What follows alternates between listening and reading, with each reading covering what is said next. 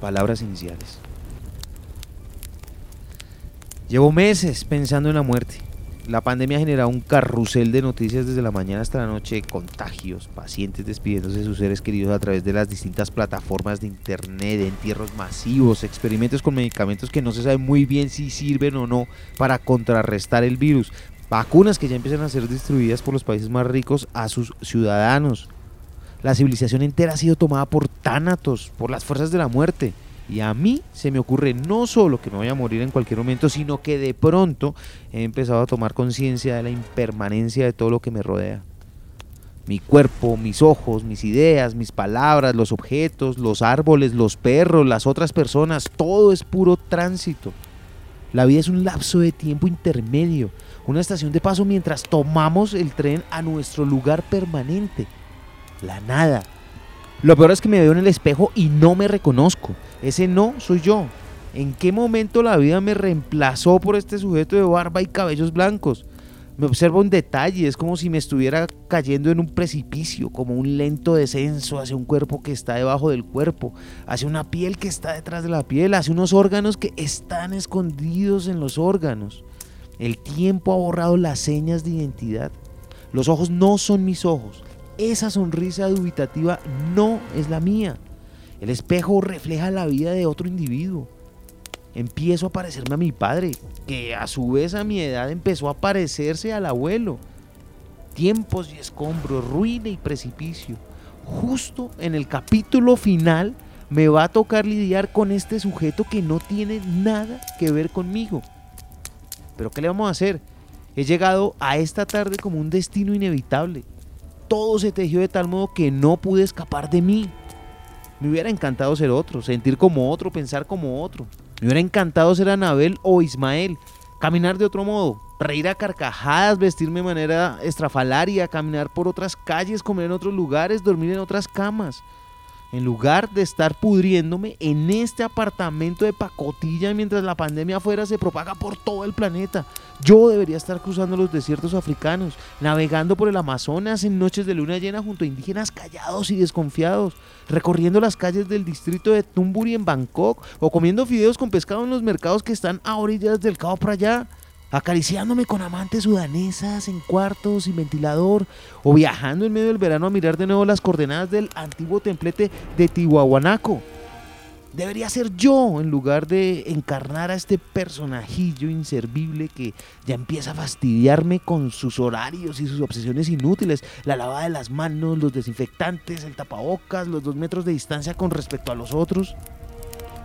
El yo siempre es una falacia una máscara de mal gusto. La verdadera identidad está más allá del sí mismo o más acá, pero nunca en el centro.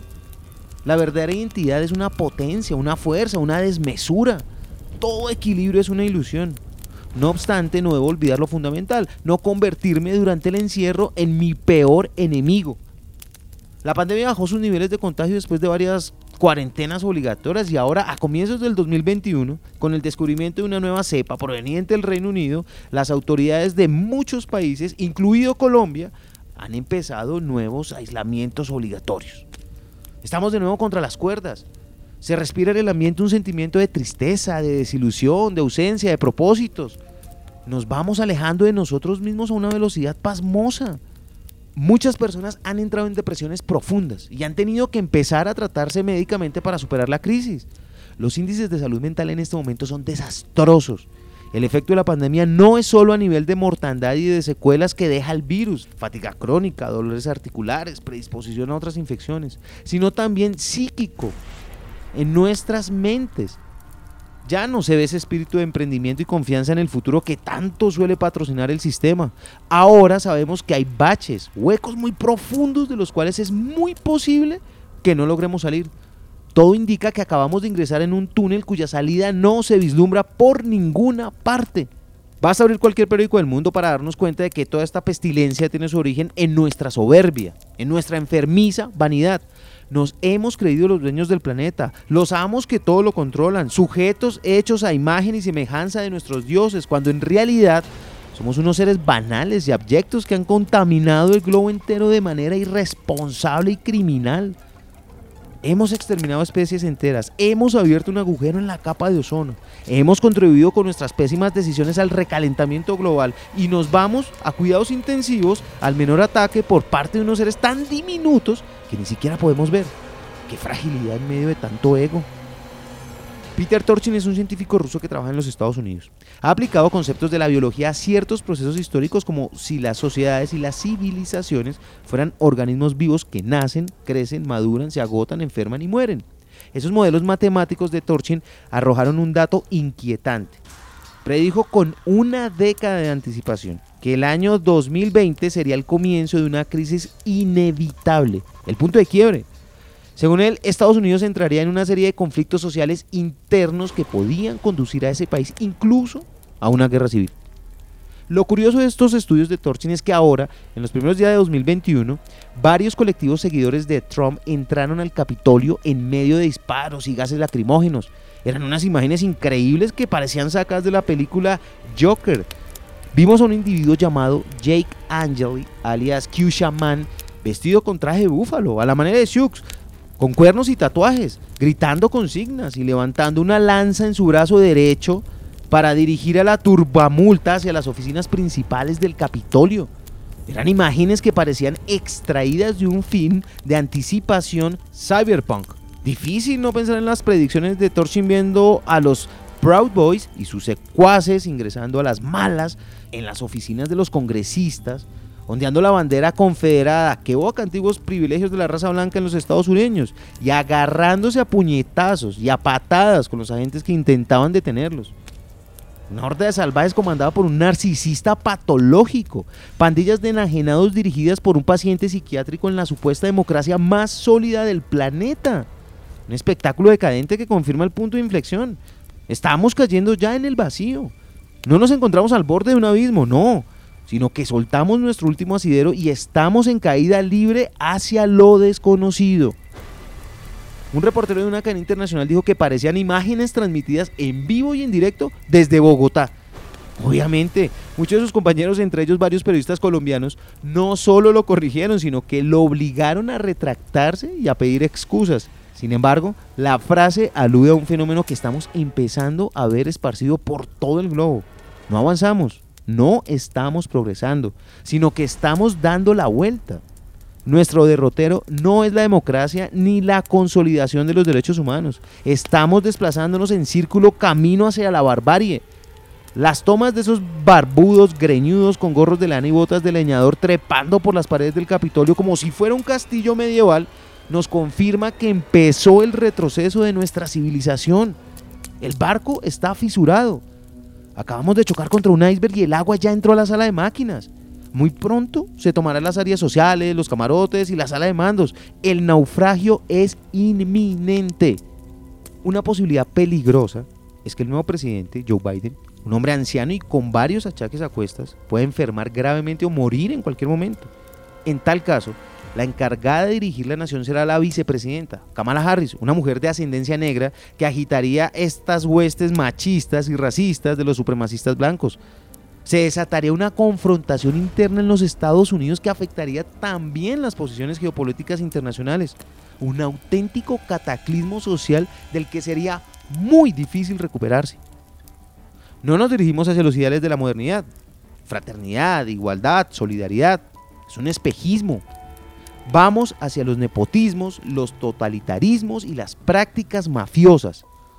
Se está activando el cerebro reptil, el más primitivo, el de los instintos y las pulsiones bestiales. Lo que se va a imponer es la lógica tribal. Cada quien se va a matricular en algún clan con el cual se identifique y luego se van a enfrentar entre ellos hasta destruirnos a todos como sociedad.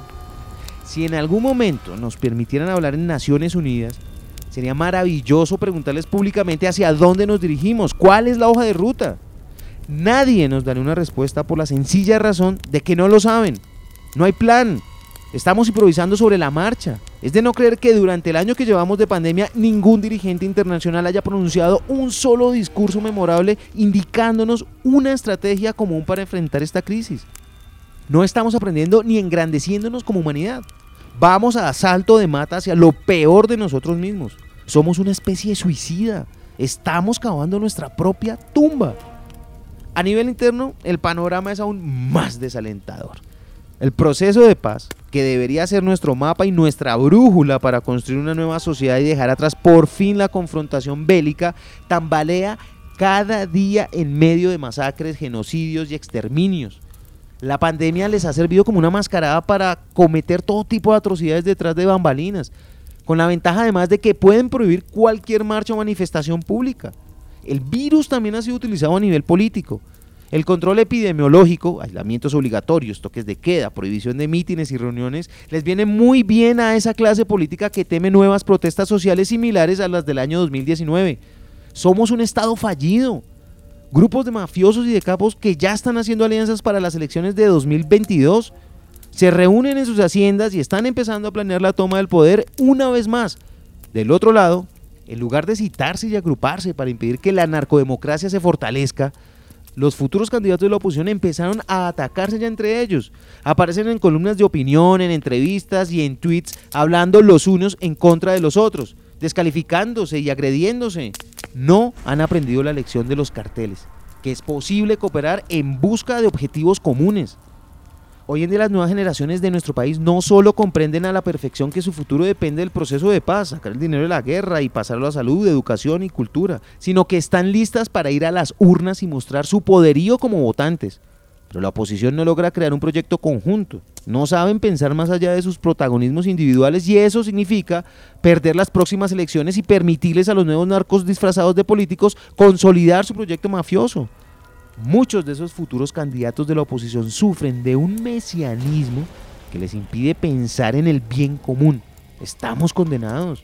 La pandemia le ha servido a la ultraderecha para repetir el exterminio que hicieron de la UP, han asesinado a excombatientes de las FARC, a líderes y a lideresas sociales, a ambientalistas y defensores de derechos humanos. Han atacado en las redes sociales a cualquier reclamo que sea justo. Han creado noticias falsas. Han mentido y calumniado con un cinismo que se apoya en la impunidad generalizada. No ha sido suficiente con la larga lista de delitos cometidos. También criminalizaron a los movimientos indígenas, a los movimientos universitarios, a los movimientos obreros. Mientras tanto, el presidente de la República, un aficionado al rock en español, hacía alarde en las redes sociales de sus entrevistas con representantes de la farándula criolla. De un lado están los matones con sus planes mafiosos consolidándose sin contratiempos. Y del otro está la ciudadanía encerrada en largas cuarentenas, arruinada, sin trabajo, desesperada, deprimida, rota. El virus ha sido un arma política muy efectiva para aniquilar voluntades, el acuartelamiento al que hemos sido sometidos, el desempleo de la clase trabajadora, el empobrecimiento de la clase media, la deserción escolar y universitaria y, sobre todo, la angustia y la pesadumbre que nos han destruido moralmente son capitalizados por la derecha criminal que hace y deshace a su antojo mientras nosotros vemos Netflix y ponemos alarmas para tomarnos nuestros antidepresivos a tiempo. Así que aceptemos este desastre con frialdad, sin esperanza pero también sin dramatismo y tomemos algunas notas mientras nos hundimos. Un diario de toda esta hecatombe no puede ser una novela, ni un libro de cuentos, ni un reportaje. Los géneros funcionan cuando hay una realidad única, cuando el mundo no se ha hecho trizas. Pero cuando todo alrededor está quebrado, los moldes no funcionan. Busquemos las palabras que nombren el abismo, los verbos que den en el blanco en medio de la tragedia. Vamos a tomarle la temperatura a la catástrofe. Vamos a despedirnos sin nostalgia de ninguna clase mientras a nuestro alrededor todo lo que alguna vez amamos se va desintegrando, dejándonos en el desvarío, la zozobra y la locura. Libro al aire.